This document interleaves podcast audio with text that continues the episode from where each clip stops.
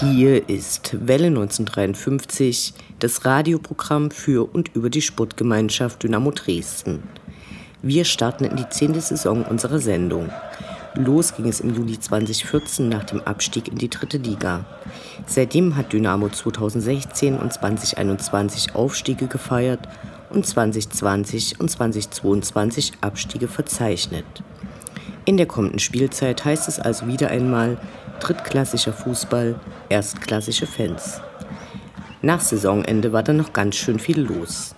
Eines der Highlights überhaupt war sicherlich der lange geplante Ausflug Dynamos nach Europa, der in einem Testspiel gegen Slavia Prag zelebriert wurde. Ausgegebenes Ziel der kommenden Spielzeit ist der Aufstieg in die zweite Liga. Die Trikots dafür finden wir sehr schick, Preislich bewegt sich das Ganze mit 85 Euro für Erwachsene ohne Beflockung allerdings in Sphären, in denen sich längst nicht alle Dynamo-Fans befinden, gerade wenn die ganze Familie neu eingekleidet sein möchte. Natürlich ist es auch bei den anderen so, einzig bei Ferl kommt man mit 60 Euro davon. Ob sich Dynamo sportlich durchsetzen kann, bleibt abzuwarten. Immerhin sind wir nicht die Einzigen, die unbedingt nach oben wollen. Und auch wenn der Großteil des Kaders diesmal zusammenblieb und eingespielt sein sollte und es einige Neuverpflichtungen gab, waren die erfolgreichen Spiele der zweiten Halbserie oft nicht so souverän, wie es die Punktgewinne am Ende vermuten ließen. Jürgen Wehland hat nun, von nicht wenigen herbeigesehnt, die Geschäftsstelle verlassen und der Aufsichtsrat hat zwei neue Geschäftsführer bestellt. David Fischer, der neue Geschäftsführer Kommunikation, hat am 1. August angefangen, der zweite neu verantwortliche Finanzgeschäftsführer Stefan Zimmermann startet dann im Oktober. Nachdem Dynamo die zweifelhafte Ehre zuteil wurde, das letzte Montagsspiel in der dritten Liga zu bestreiten und das auch mörderisch zu vergeigen, indem man den Aufstieg in Meppen innerhalb weniger Minuten verspielte, sind nun nur noch drei Wochentage für Ansetzungen möglich, die englischen Wochen mal ausgenommen. Wirklich besser wird es aber nicht unbedingt. Nun gibt es die Option auf ein Spiel am späten Nachmittag, was nichts anderes bedeutet, dass dann gleich eine Übernachtung gebucht werden muss und für ein Spiel das ganze Wochenende draufgeht. Und ganz offiziell tritt ein Termin am Sonntag 19.30 Uhr an die Stelle des Montagsspiels. Aber auch die neue Anstoßzeit 16.30 Uhr am Sonntag ist nicht wirklich prickelnd, gerade für lange Strecken. Also, danke für sehr wenig. Immerhin dürfen wir uns auf den SSV Ulm freuen. Diesmal geht es mit der ersten Mannschaft und Fans nach Lübeck. Das fiel bei der letzten Möglichkeit ja wegen Corona flach. Außer war schon zu Zeiten der Regionalliga Nord da. Wieder auf der Karte sind Unterhaching und Preußen-Münster. Es ist angerichtet. Wir freuen uns. Ihr hört die 167. Ausgabe von Welle 1953. Mein Name ist Anne Vidal. Sportfrei.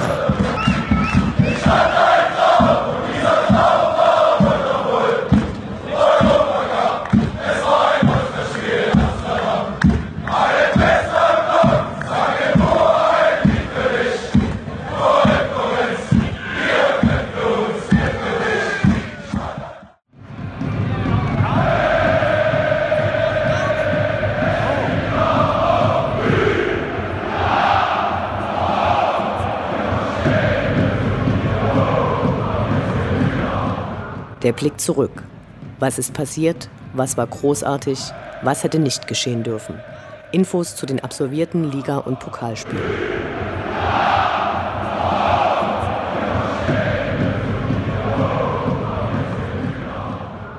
Sechzehnter Juli Dynamo beim SK Slavia Prag zu Gast in Europa. Lange hatten einige von uns von einem internationalen Ausflug Dynamos geträumt, der im Rahmen der Feierlichkeiten zum 70. Geburtstag stattfinden sollte. Und dann Als man jede Hoffnung schon aufgegeben hatte, kam die Nachricht. Dynamo wird international spielen in der Hauptstadt der Tschechischen Republik, in Prag, gegen Slavia. Dies stellte nicht wenige vor größere Probleme. Da musste Urlaub umgebucht oder verschoben oder Konzerttickets zurückgegeben werden. Riesenbonbon war allerdings die geografische Nähe sowie die Anbindung Dresdens an den internationalen Zugverkehr. Wer sich schon am Vorabend in der Prager Altstadt rumtrieb, konnte die Auswirkungen des englischen Sauftourismus aus nächster Nähe beobachten, die zahlreich dem tschechischen Pivo zusprachen und entsprechend, nun ja, betrunken herumwankten oder auf E-Rollen Unfälle verursachten. Am nächsten Morgen wurde der offizielle Treffpunkt in Nähe der berühmten Prager Rathausuhr von der Farbe Gelb dominiert. Die Polizei war am Start und während man auf den Stufen des Jan-Hus-Denkmals lümmelte, konnte man gut beobachten, mit welcher großen Anzahl Beamter in Zivil gearbeitet wurde. Ab und zu wurde über die Lautsprecher verkündet, was in der Tschechischen Republik alles als Begehen einer Straftat gewertet wird. Dann setzte sich der eindrucksvolle Marsch der schwarz-gelben Fans in Bewegung und wurde zur temporären Touristenattraktion. Im Vorfeld waren bereits Disziplin gefordert sowie Pyro und Böller für die Zeit des Marsches geächtet wurden, sodass es ohne besondere Vorkommnisse zur Metrostation ging. Das war alles ziemlich gut organisiert. Die Station war für den öffentlichen Verkehr gesperrt und alle düsten in zwei aufeinanderfolgenden Zügen zum Start des eigentlichen Fanmarsches. Der verlief relativ ruhig. Am Stadion angekommen wurde sichtbar, dass Slavia Prag sich für die Gäste seiner offiziellen Saisoneröffnung wirklich ins Zeug gelegt hatte. Zahlreiche Essens- und Bierstände, viele Bänke und dann ein zügiger Einlass. Besonders war, dass das Stadion keinen Stehplatzbereich hat, weshalb diesmal jeder mit ausreichend Platz und guter Sicht belohnt wurde. Weil es in dieser Spielstätte leider keine Möglichkeit zum Aufhängen für Zaunfahnen gibt, wurde eigens aus extra mitgeführten Materialien eine Konstruktion errichtet, an der dann zahlreiche bekannte Prachtstücke, unter anderem eine von Ritt Chaos, aufgehängt wurden. Dynamo zeigte mit breiten vertikalen schwarzen Streifen, der gelbe Untergrund war durch die Trikots da, eine Choreo unter dem Motto Der gelbe Wahnsinn kennt keine Grenzen und ja, natürlich gab's Pyro ohne Ende. Derweil schlugen sich die Schwarz-Gelben auf dem Rasen wacker und engagiert, schossen irgendwann das 1 zu 0 und kassierten direkt den Ausgleich. So trug auch die Mannschaft zu einem gelungenen Tag bei, der uns endlich eine internationale Partie bescherte. Die Slavia-Fans waren zahlreich vertreten und zeigten, recht typisch für sie, ihre sehr ausgefeilten Choreos sehr spät im Spiel. Nach viel Laufen und Pivo ging es dann zurück, gerne wieder. Unendlich sind die Weiten des Universums der Sputtgemeinschaft Dynamo Dresden. Alles rund um die SGD.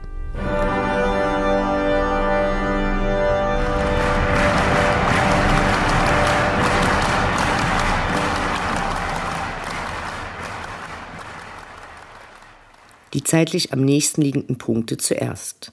Am Sonnabend gibt es um 10 in der Jungen Garde die dritte Auflage der UD-Veranstaltung Wir müssen reden, diesmal als Es ist wieder Zeit zu reden. Waren bei der ersten Veranstaltung im Dezember im Rundkino fast 1000 Dynamo-Fans der Einladung gefolgt, war die zweite Veranstaltung etwas kleiner. Die fand damals im VIP-Raum statt. Es ging konkret um Maßnahmen zur Verbesserung der Stimmung und Mitmachquote.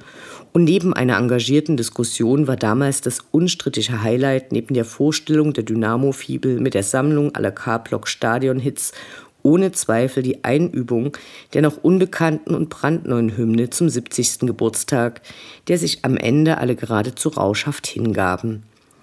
Diesmal also ein paar Nummern größer und unter freiem Himmel. Einlass ist ab 9.30 Uhr, los geht es 10.30 Uhr. Bevor es allerdings reingeht, können schon mal Kleidungsstücke für die Sommersammelaktion für die Träberhilfe abgegeben werden. Also, den Kleideschrank durchsuchen und ein paar sommerliche Stücke teilen, sie werden gebraucht. Wer es nicht früh zur Fanversammlung schafft, kann seine Spenden auch noch vor dem Spiel am Familienblock abgeben. Auch die Freunde aus Zwickau werden am Start sein und ihre mittlerweile europaweit bekannte Kampagne Fußball gehört den Fans vorstellen.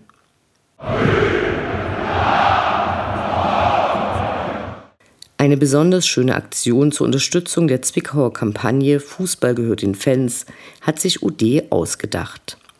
Da wurde das in den vergangenen Jahren immer mal wieder gesichtete lila Schwein Zwangs geschlachtet und in 444 Einzelteile zerhackt, die nun schön auf einem Foto mit dem lebenden Original gerahmt sind und für 44 Euro vor dem Bielefeld-Spiel hinter dem K-Block verkauft werden. Es ist davon auszugehen, dass das kalte Schwein wie warme Semmeln weggehen wird und insgesamt kommt die Summe von 19.536 Euro raus. Bravo! Zurück zu den Freunden vom FSV. Deren Kampagne zur Rettung ihres Vereins ist ein voller Erfolg, der nicht darüber hinwegtäuschen kann, dass die Kuh damit noch nicht vom Eis ist, aber immerhin ist hoffentlich die kommende Saison gesichert. In Selbicher spielt Zwickau in der Regionalliga. Dieses Jahr wird es bestimmt eine verrückte Saison. Der Meister kann direkt aufsteigen, dadurch gehen einige Clubs erfahrungsgemäß weit über ihre finanziellen Grenzen hinaus und die Saison darauf kratzen ein halbes Dutzend der Truppen an der Insolvenz. Das erste Auswärtsspiel ging mit 0 zu 3 beim BFC verloren. Wir sind sehr gespannt, wie sich der FSV in dieser Mistliga behaupten kann. Ein neuer Gegner sorgt für fantechnische Farbtupfer und Sogenfalten bei den Sicherheitsverantwortlichen. Die Hansa-Amateure sind aufgestiegen und so kommt es zu Duellen, die es lange nicht mehr gab. Mittlerweile tummelt sich fast die gesamte DDR-Oberliga in der vierten Liga. Auch das ist bezeichnend für die Strukturschwäche im gesamten Osten und zeigt einmal mehr, wie glücklich wir in Dresden über Stadion, Zuschauerzuspruch und die finanziellen Möglichkeiten sein können. In einer Extra-Ausgabe von Welle 1953 haben wir in der vergangenen Woche eine Sondersendung über die Situation und die Spendenkampagne in Zwickau gemacht und uns von Rüd und Germ von Red Chaos die Situation erklären lassen. Hört gerne mal rein, falls ihr das noch nicht getan habt. Kommen wir nun zu einem ganz schweren Thema.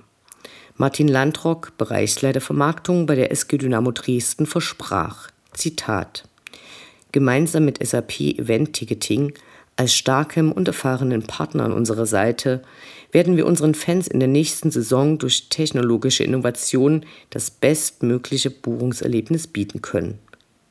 Zitat Ende. Wenn es in den letzten Jahren mal richtig gut lief und auch noch die saure Gurkenzeit war, konnte man wenigstens zuverlässig auf Ethik schimpfen. Das ist nun vorbei. Was nicht vorbei ist. Dynamo nutzt noch immer kein Ticketsystem, das macht, was es soll.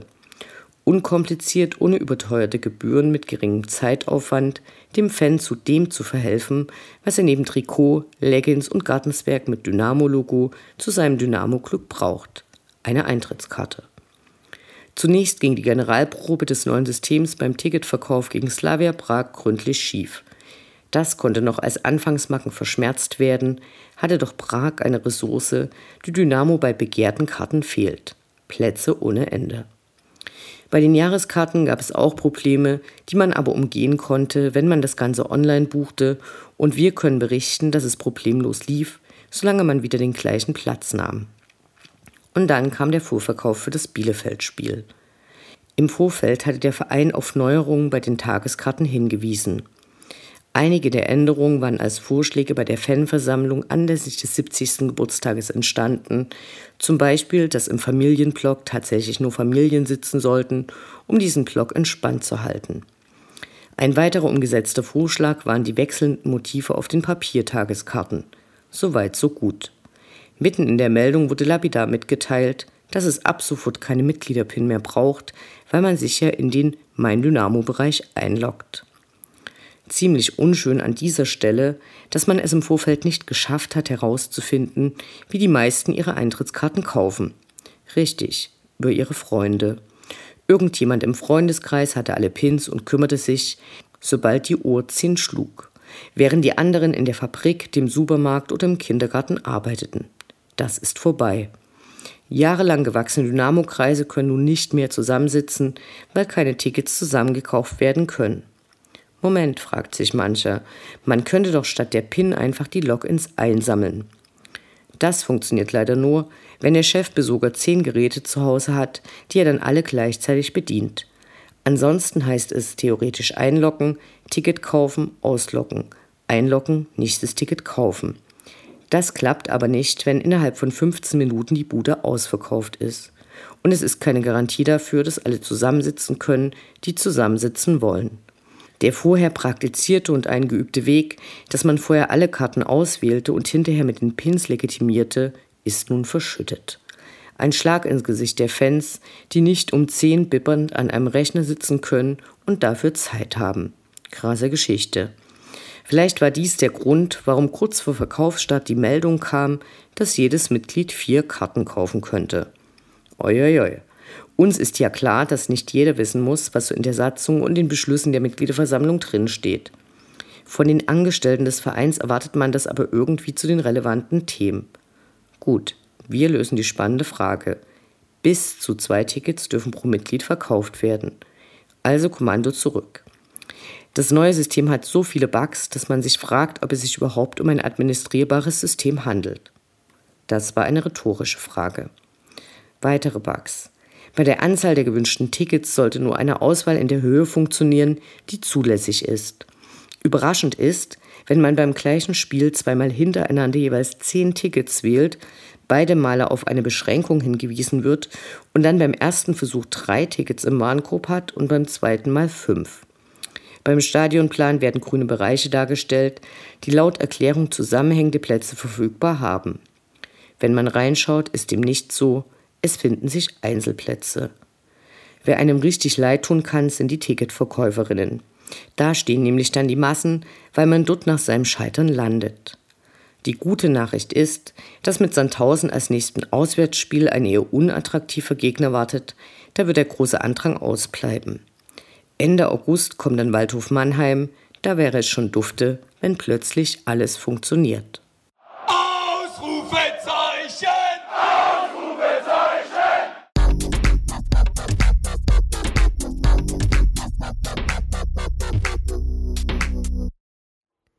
Der Blick nach vorn.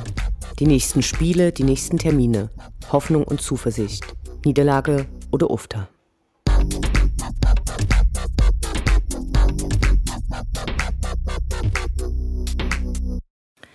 Erster Spieltag, 5. August, Sonnabend 16.15 Uhr, Sportgemeinschaft Dynamo Dresden gegen Arminia Bielefeld.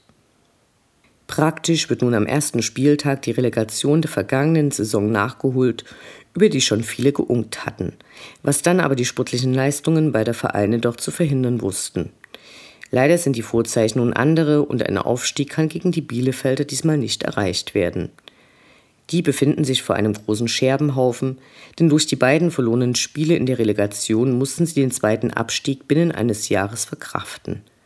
Durch die Abstiege von der ersten zur dritten Liga steht natürlich der ganze Verein vor gewaltigen Problemen, Entlassungen, Gehaltsverzicht, dazu wirklich enttäuschte Fans.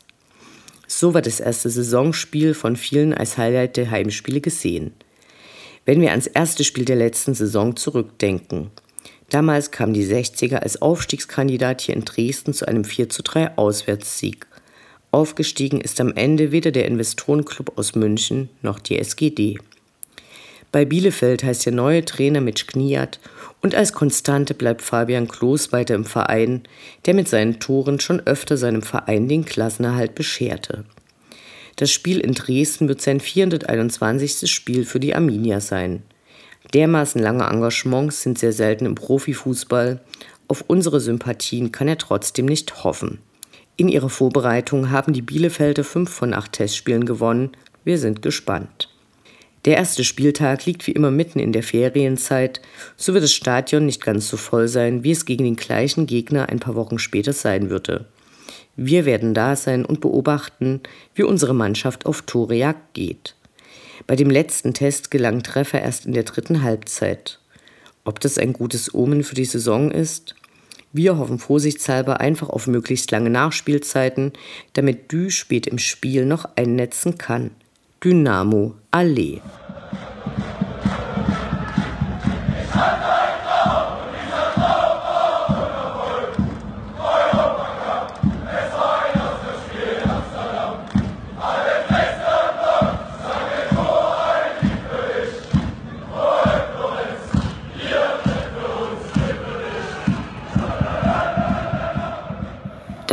Welle 1953, das Programm für und über die Sportgemeinschaft Dynamo Dresden.